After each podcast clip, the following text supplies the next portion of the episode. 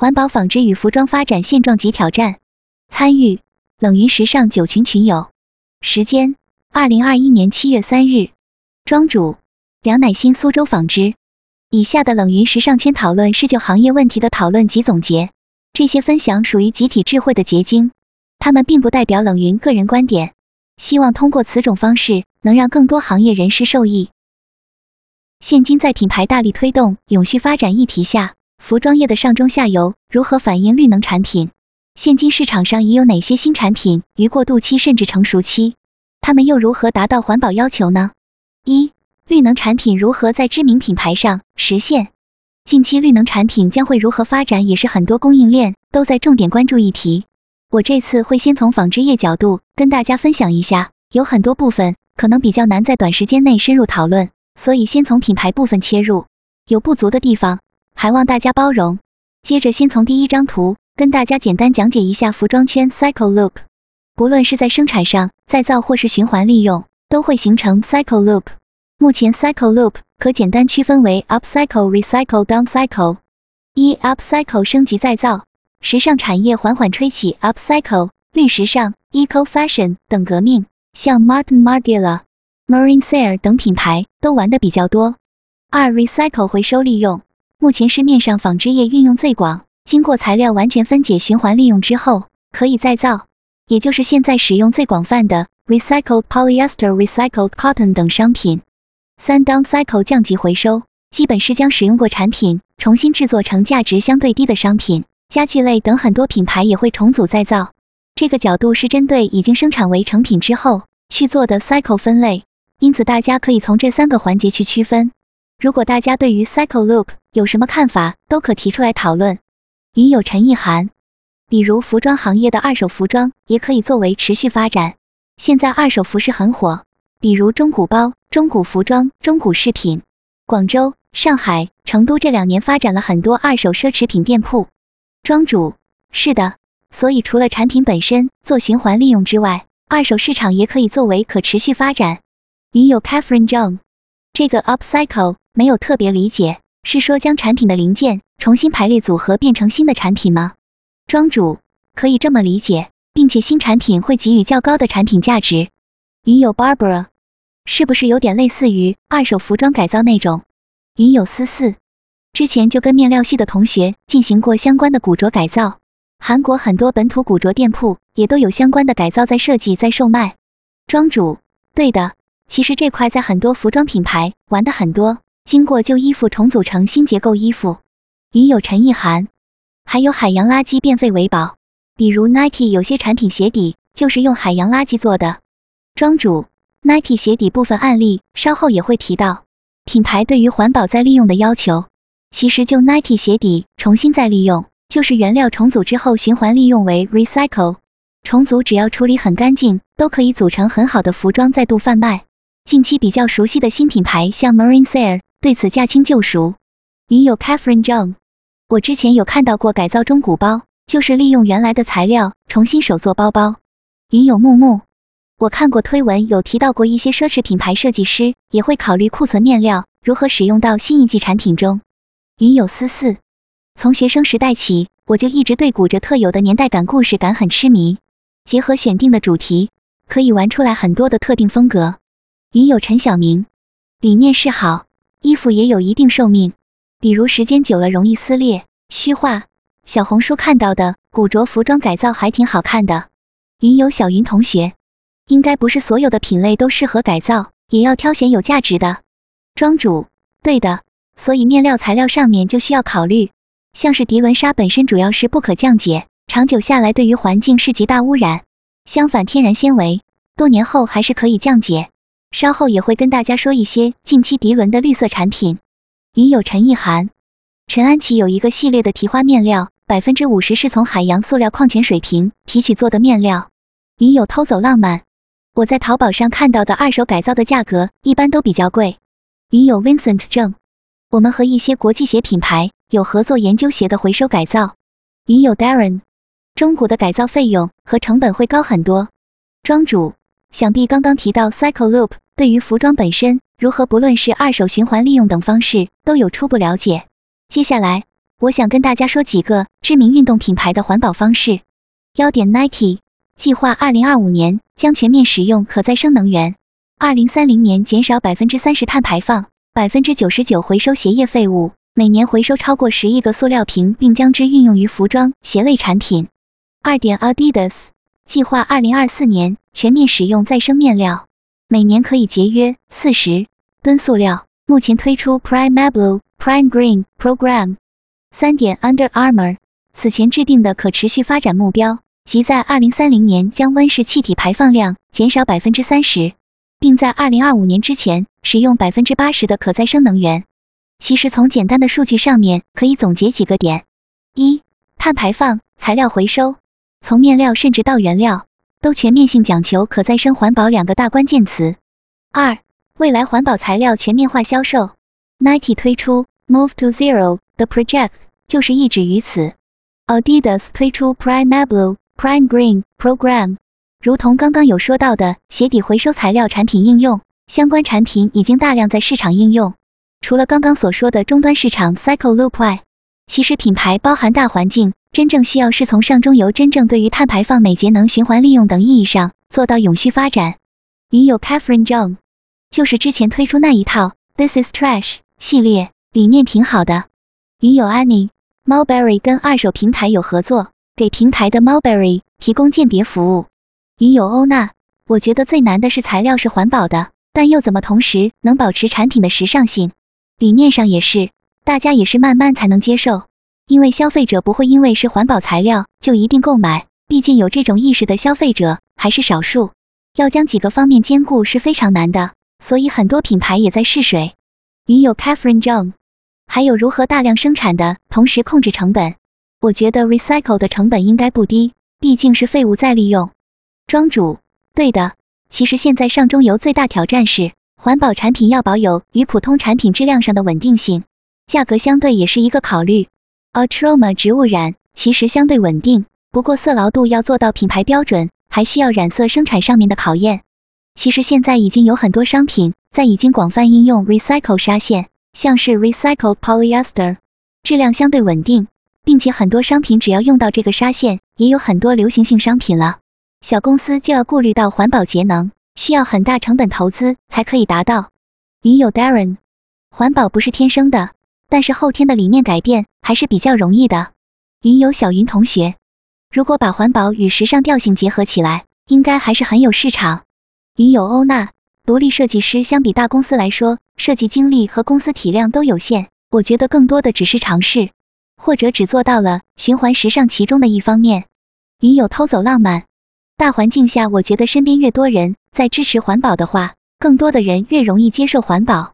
现在社会普遍素质、教育、文化都比较高，一些有价值的理念都会比以前更加能让人接受，并为之付出。云友 Barbara。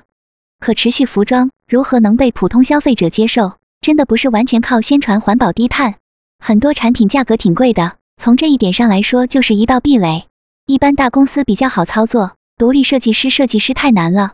云友 Catherine Zhang，还是要做更多的消费者理念升级或者消费者教育，来提升环保产品的接受度吧。云游小云同学，我觉得环保应该是会是必须要有的一个营销点，因为未来区块链的迅速发展。科技对产业链的影响是巨大的，扫一个二维码，大家就能知道产品的来龙去脉。所以在优势心理的作用下，消费者追求环保是一种新的时尚和格调。要在经济需求、成本、社会趋势、责任中找到之间的平衡关系。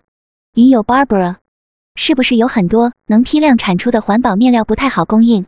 感觉都不知道从哪找。庄主，其实主要要有稳定货源，面料厂基本都可以供应。云友刘先生，我们自己的做货思路就是材料单一化，拓展到环保，确实是也是一个可行的思路。云友先，我觉得环保最难的部分就是如何形成整个产品生命周期的闭环循环，从研发到制作到后期使用，会涉及到方方面面。很多材料是环保的，但是生产过程是不环保的。天然材料对环境更友好，但是人造材料更耐用，使用起来更换频率会更低，以及更好打理。当初我们和教授讨论到这个问题的时候，他的意见就是选择你最关心的三个点，然后专注在这三个点上。云有糖，环保需要成本控制，不一定可以获得利润，还需要环保意识营造。我们工厂的 FSC 环保认证的木料和纸箱客户需求也是少数，但是我感觉也在慢慢积累。庄主，所以品牌包含市场，会推动大供货商要往前去思考真正意义上的节能省水等，尽到社会责任。其实现在不论是合作的品牌，或是政府法规，都对于环境保护有很多相应措施。云友 Cherry，我觉得大公司把环保弄好以后，大众还是会接受。对于工厂又是另一个模式。走环保路线的产品，庄主，比如塑料瓶就是透过回收处理后被熔融后重新夹碾成纱线。顺便说下，GRS 全球回收标准是一项国际且较为全面的产品标准，它规定了回收内容、产销监管链、社会责任和环境实践以及化学品限制的第三方认证要求。新标准分为三制度，金标准为包含百分之九十五至一百回收材料。银标准为含百分之七十至九十五回收材料，铜标准包含不低于百分之三十回收材料，并且需要具备可追溯、环境保护、社会责任、一般原则等五大方面的要求。因此，此标准市面上通用较广泛。另外，现在还有很多比较有名的环保认证，主要为第三方认证原料、加工、制造等生产供应链中是否具备符合环保标准含量的评判标准。每个标准所代表的含量要求均不太相同。其实现在市面上对于绿色环保认证会有五大方面要求，特别是刚刚谈到的可追溯性，这点也是非常重要的。云有仙，最近我的一点感悟就是，虽然新的科技、面料和创意值得期待，但如果在资源有限的情况下能做好品控，也是会环保出力的方式之一。因为整个研发制作过程需要时间，现在大家太习惯快节奏的时尚更替。其实没有给够时间去研究好的衣服，只是追求赶紧出个新样式。但这样的衣服从合身以及比例、缝制的角度来说都是不合格的，所以很多这部分产品被生产出来，也就会导致卖不出去，直接被扔掉。之前我听我老师吐槽就说，看见 Zara 一件九点九美金的毛衣，袖口都快到腰部了，根本没法抬手。现实生活中完全不适用，所以放在那里打再多折扣也没有人买。庄主。个人非常赞同，所以现今快时尚系列上心率与实用性需要真正达到兼顾，否则到时候会形成资源浪费。不晓得大家对于环保认证这部分有没有要提的问题？云游李森，GRS 从品牌方的角度需要怎么认证？是把材料寄给机构，还是说使用已经拿到认证的供应商就可以挂这个牌？庄主，基本上需要跟第三方机构申请，他们会让你提供相关数据等。经过机构 GRS 认证后，会发证书，不过证书是有有效期限的，所以供应需商要定期更新。二、现有绿能产品从开发期到成熟期产品的大致介绍。庄主，接下来我们进入第二阶段，也就是我们的重点环保上中下游的产品。先从概念性讲起，任何绿能产品只要符合生产中节能、回收、再造、可降解等从各个环节里面达到环保要求。基本都可以作为绿能产品，所以先分享这个概念给大家。一 T 四 T 五，也就是上游原物料开始说起，基本上会从节能、碳排放减量，也就呼应刚刚提到的降低碳排放需求。基本上供货商从原料回收或是生物基中，透过植物萃取方式达到绿能产品。二 T 三上游纱线厂部分，除了从 T 四杠五已经节能排放生物基产品再造之外，本身也可以透过回收产品生产再造。三 T 二面料厂从纱线厂应用环保纱线外，可以透过染色低能耗省水等设备做到真正节能环保。四 T 一最终成衣不仅本身已经是利用环保面料，也可以透过旧衣回收，如刚刚所说的 upcycle 的方式作为绿能产品。另外，成衣在制作完的边角料也可以回收供上游再造作绿色产品，达到 cycle loop。因此，从供应链角度看，只要产品不论在哪个环节都可以做到环保节能应用，基本均可以达到循环利用。但就现实看，重新再利用所使用的能源等也是不容忽略的。这点需要我们反思，是否有办法真正达到节能？我想问问大家，对于上述 T 一、T 四供应区块有没有什么问题？因为很多人应该是第一次接触这样的词。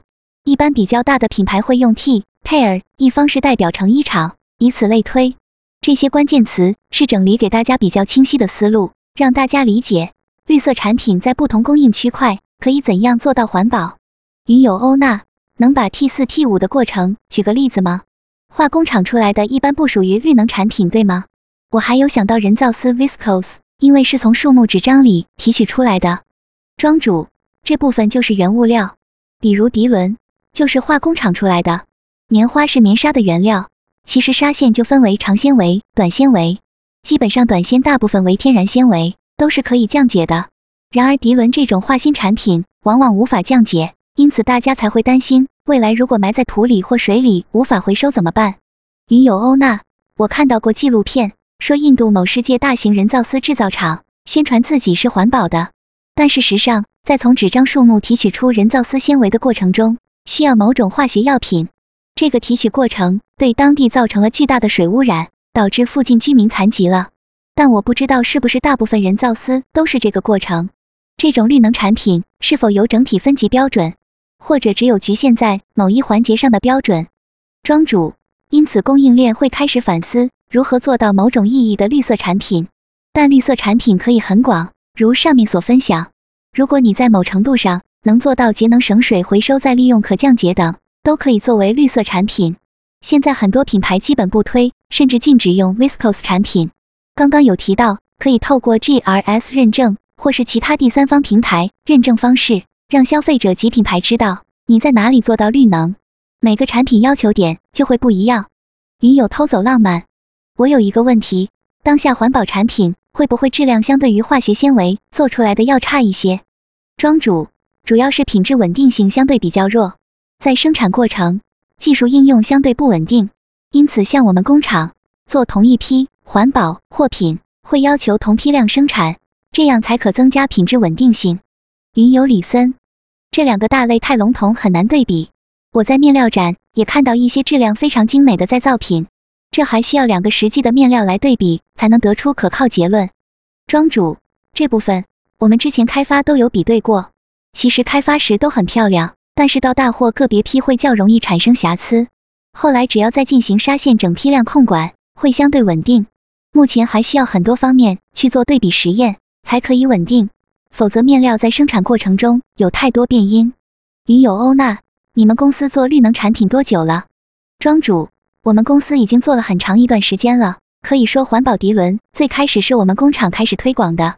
接下来我给大家介绍几个比较常见的绿色产品。主要是应用在针织面料比较多，做绿能产品必须要集团联合开发推广，才能有效做到。环保涤纶，这个应该是所有品牌应用最广泛的产品，从平片重新分拣，再造成环保涤纶纱线。环保棉，透过工业用面料边角料回收再利用，基本上品牌已经渐渐开始广泛应用。云游李森，我有一个关于材料处理上的问题是，在服装方面。回收回来的涤纶面料，除了拼接再造，还能有其他方式的一个再造方法吗？比如说拆成纱线，多材料再融合之类的。面料里的涤纶丝能溶解再造吗？因为我感觉材料方面，涤纶面料好像是最不环保的。针对已经生产出那么多的涤纶衣服，如何才能更有效率、大范围的变废为宝呢？庄主，就一涤纶面料，如果要溶解再造比较困难，因为有很多挑战。例如面料本身颜色，如果再造颜色很难上染，上染率差。涤纶之所以受欢迎，除了便宜，也是因为涤纶比较耐用耐磨。云友安妮，可能也要看款式，像耐克这种色系，是不是混合多种颜色的纤维就没问题了？庄主，其实中间要考虑很多，像是批量生产色差无法一致，那么消费者是否可以接受？另外，混合纤维成分被重新分解基本比较困难。反过来，另一个产品要给大家介绍的是环保棉纱，也就是说将在生产过程中被废弃的棉花、下脚料、废布回收重新分拣，再经过棉纱过程生产而成。基本上品牌已经渐渐开始广泛应用这类棉布。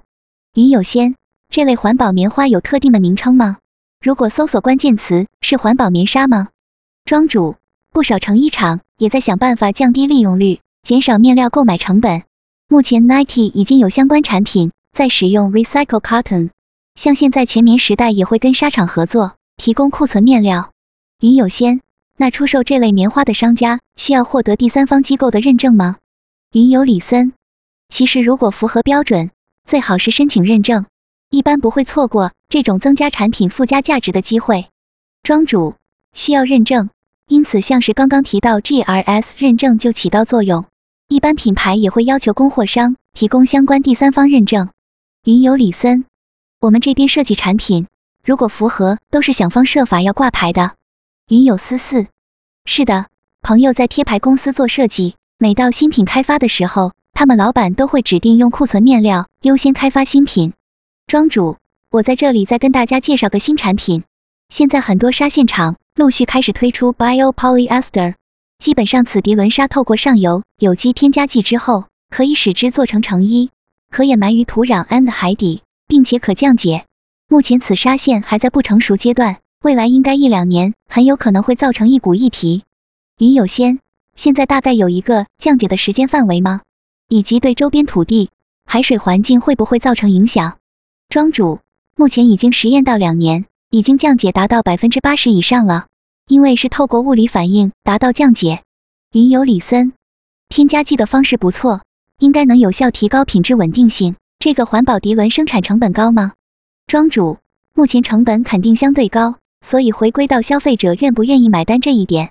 所以现在合作的厂商都在讨论这个部分，势必要管控成本，否则无法普及化。最后我来说说我自己的观点，易生物可降解这块产品，未来势必会是发展区块。就是面上已经推广的很多从纱线再到染色时应用的助剂，都是可降解产品。这点可以达到永续发展。二碳排放美节能化，目前环保意识越来越被重视及品牌大力推动外，厂商的意识也会越来越重，开始从设备内部管理层面下手。其实最终是消费者意识要提升，才会大力推动品牌，甚至到大家供货商开始检讨，并且愿意投资。